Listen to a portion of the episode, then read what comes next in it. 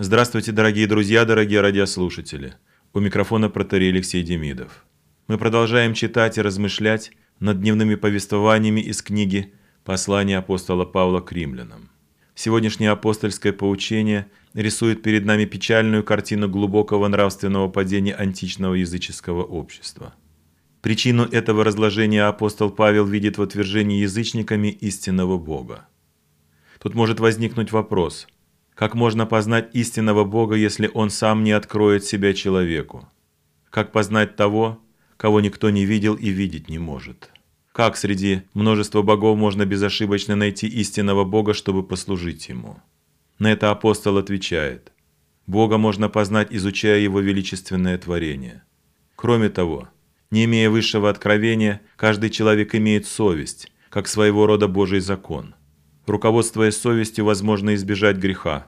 Но язычники, свидетельствует апостол Павел, пренебрегли этим законом. Результатом этого пренебрежения и неведения истинного Бога явилось отвратительное идолопоклонство, приведшее ко всякого рода непотребствам и безнравственной порочной жизни.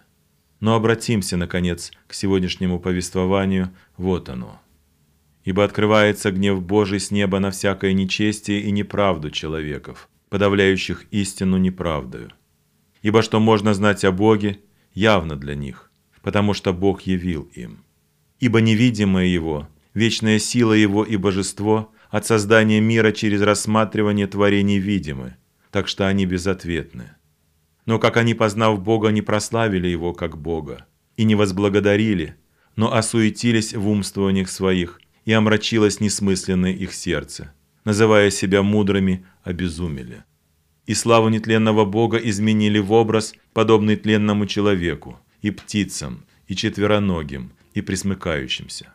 То и предал их Бог в похотях сердец их нечистоте, так что они сквернили сами свои тела.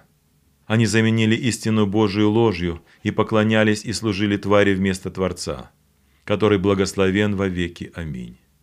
Потому предал их Бог постыдным страстям, Женщины их заменили естественное употребление противоестественным, подобно и мужчины, оставив естественное употребление женского пола, разжигались похотью друг на друга. Мужчины на мужчинах делая срамы, получая в самих себе должное возмездие за свое заблуждение.